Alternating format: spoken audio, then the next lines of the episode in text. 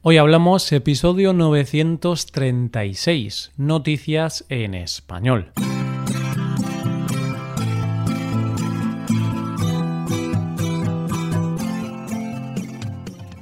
Bienvenido a Hoy Hablamos, el podcast para aprender español cada día. Ya lo sabes, publiquemos nuestro podcast de lunes a viernes. En nuestra web tenemos contenido extra relacionado con este episodio. Puedes ver la transcripción completa y una hoja de trabajo con explicaciones y ejercicios que te ayudarán a practicar el vocabulario de este episodio. Este contenido solo está disponible para suscriptores premium.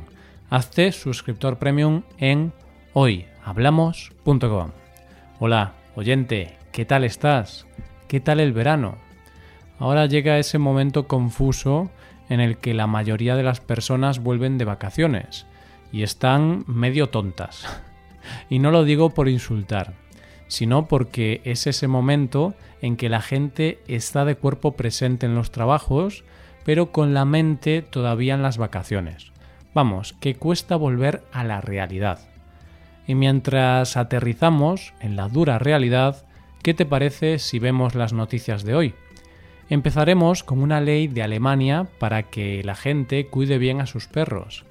Seguiremos con unos baños muy especiales y terminaremos con una ciudad que se levantó bañada en chocolate. Hoy hablamos de noticias en español.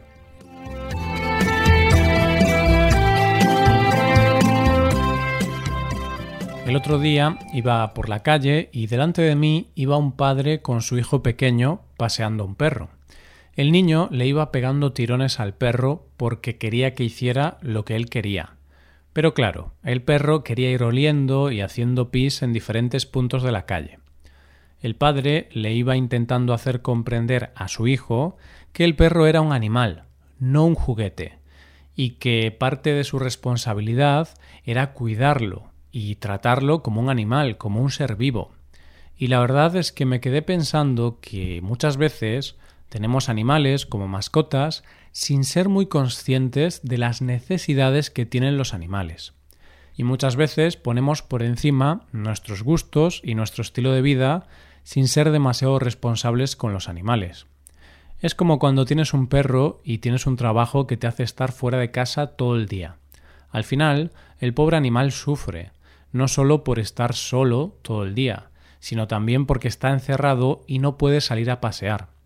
Pues esto es algo que habrán observado en Alemania, y de ahí nuestra primera noticia de hoy, y es que Alemania ha creado una ley cuyo nombre en alemán no puedo pronunciar, pero para los que no dominamos el alemán, la llamaremos la ley perro. La ley la ha creado la ministra de Agricultura del país y obliga a los dueños de los perros a pasear a los perros dos veces al día como mínimo. Y es que, según dice la ministra, esta ley es fundamental para el bienestar de los perros, teniendo en cuenta los últimos informes que dicen que 9,4 millones de perros alemanes no hacen suficiente ejercicio.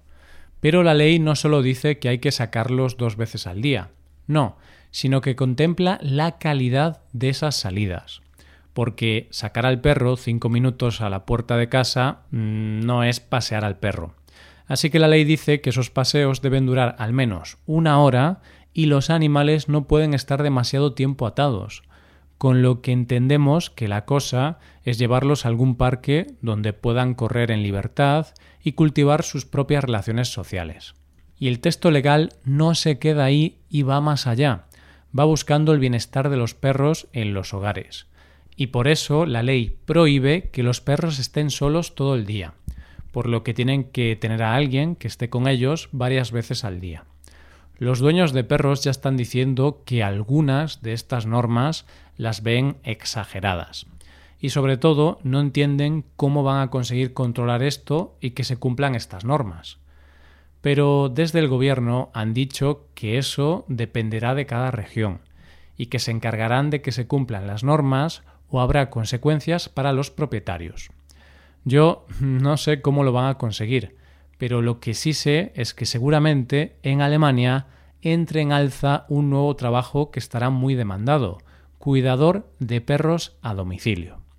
Vamos con la segunda noticia.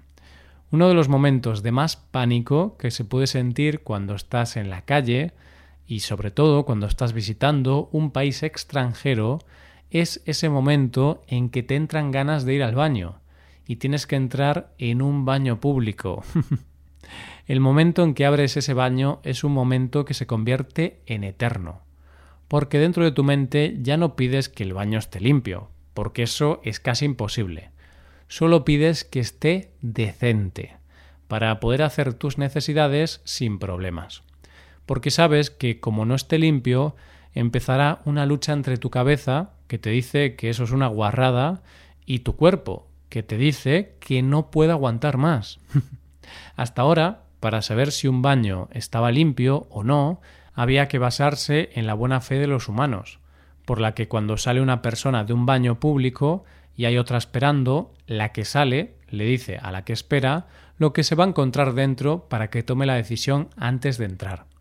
Pero ahora hay una nueva forma que es la protagonista de nuestra siguiente noticia de hoy, pero de la que solo podrás beneficiarte si vives o viajas a Tokio. Japón está considerado uno de los países más limpios del mundo, pero sus baños públicos no los usa casi nadie porque son lugares un poco temibles, ya que son sucios, malolientes y oscuros.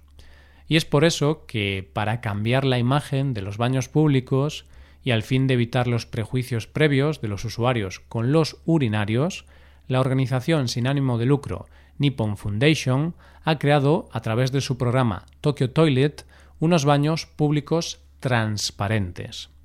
Estos baños públicos, en lugar de paredes, tal y como las conocemos, están cubiertos de un cristal transparente de colores, que permite ver no solo si hay alguien dentro, sino también si los baños están limpios o no. y sé que ahora mismo estarás pensando que vaya gracia tener que estar haciendo tus necesidades y que todo el mundo te esté viendo. ¿Hasta qué punto hay que sacrificar la privacidad en beneficio de la limpieza? Pero no te preocupes, oyente, porque aunque son transparentes, una vez que hay alguien dentro y se cierra la puerta, los cristales se vuelven opacos para dar privacidad a los usuarios. Además, tienen otro uso, y es que los baños públicos se iluminan por las noches, lo que hace que ayuden a la iluminación de los parques y las calles de la ciudad por la noche. Hasta ahora solo se han colocado en cinco puntos del barrio de Shibuya, pero la idea es colocar más en 17 puntos de la capital nipona. Y a mí, la verdad es que me parece una gran idea, porque no hay nada que pague el no tener que vivir el pánico de esos segundos en que se abre la puerta de un baño público y no sabes lo que vas a encontrar más allá de esa puerta. Pero también hago una reflexión. Espero que ese sistema de opacidad de los cristales no falle nunca, porque como un día alguien esté haciendo sus necesidades y se estropee, la vergüenza que sentirás puede ser máxima. Acabarías en algún vídeo viral, eso seguro. Llegamos a la última noticia del día. Todos los niños del mundo han soñado con cosas como que cerraran el colegio, que la profesora se pusiera enferma el día que no llevabas hechos los deberes, que un día tu casa se convirtiera en una piscina o vivir en una casa de chocolate. Sueños imposibles que se quedaban en sueños aunque el sueño de que cerraran los colegios para esta generación se ha convertido en una triste realidad. En general, esos sueños son imposibles, aunque uno de ellos se ha convertido en real. Y si no te lo crees, atento a nuestra última noticia de hoy. Y es que el sueño de una casa de chocolate casi se hace realidad en la ciudad suiza de Olten, donde un buen día aparecieron las calles cubiertas con una capa de chocolate. Pero, ¿Llovió chocolate? ¿Los milagros existen? ¿Charlie y la fábrica de chocolate es real? en realidad no hubo milagro, sino que fue una de las consecuencias de que en la ciudad esté la fábrica de una de las marcas de chocolate más conocidas del mundo, Lindt. Siento quitar todo componente fantástico que pudiera haber en la noticia, pero lo cierto es que lo que ocurrió no fue más que un problema de ventilación. Según parece, un fallo de ventilación se produjo en la zona de la fábrica donde se tuestan y muelen los granos de cacao, que luego serán la base del chocolate.